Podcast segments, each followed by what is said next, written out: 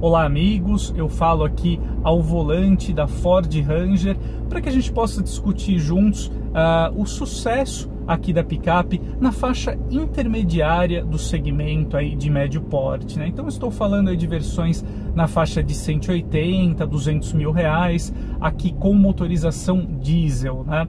eu acho que a Ranger conquistou uh, uma boa parte do público nessa segmentação específica por conta aqui do motor 2.2 turbo diesel, né? A gente tem aqui um motor muito equilibrado, uh, a gente encontra aí 160 cavalos, quase 40 kgfm de torque. Então, com isso, a gente tem um equilíbrio muito bom aqui na picape em termos de desempenho e economia de combustível. Né? A gente tem acelerações e retomadas mais do que suficientes aqui para o modelo, é, com a vantagem, como eu já mencionei, né, de você não ter um consumo muito elevado de diesel é, para isso. Né?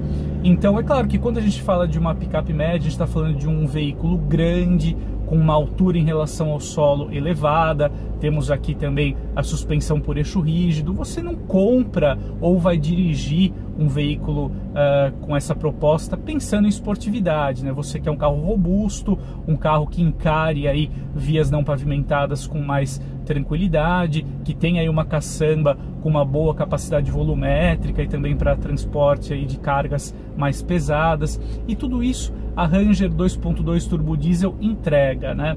Uh, a gente tem aqui também, uh, eu gosto muito aqui da Ranger do ponto de vista dinâmico, eu acho ela também uma picape muito equilibrada nesse aspecto, né? A gente tem aqui uma suspensão com uma atuação mais suave do que a gente encontra em uma Toyota Hilux, por exemplo, um conjunto aqui também de direção, freios, bem uh, coerente aqui com a proposta de um veículo desse tipo, mas que também não deixa de lado o conforto, a boa dinâmica aí para o uso rodoviário, né?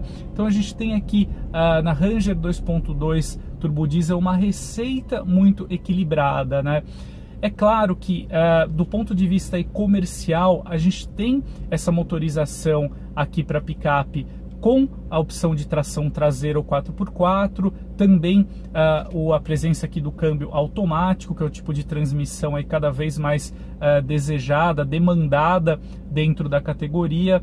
Uh, no caso aqui da Ranger Black, a gente só tem a opção de tração traseira. Foi uma escolha aqui da Ford para atrair também um público mais urbano aqui para o modelo, para quem roda aí nos grandes uh, centros urbanos. E também você consegue um compromisso ainda melhor do ponto de vista da eficiência, né? Então, como você tem um veículo aqui mais leve, você tem um consumo menor. Mas para quem não abrir mão da tração 4x4, você também tem esse catálogo aqui disponível no portfólio aí da Ranger com a motorização 2.2.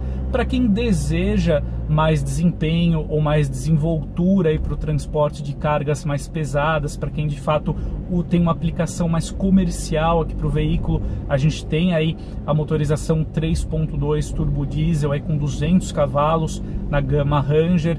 A gente tem na configuração Storm uma versão bem interessante, mas eu acho que aí seria para um público que demanda de fato mais performance, tem uma necessidade aí uh, mais específica para o modelo, né? Mas aqui na Ranger 2.2 turbo diesel, eu acho que a gente já tem uh, uma opção aqui da picape muito equilibrada e eu acho que vale a pena você considerar uh, esse modelo aqui se você quer uma picape de porte médio diesel, mas também com compromisso mais racional do ponto de vista entre a performance e economia de combustível.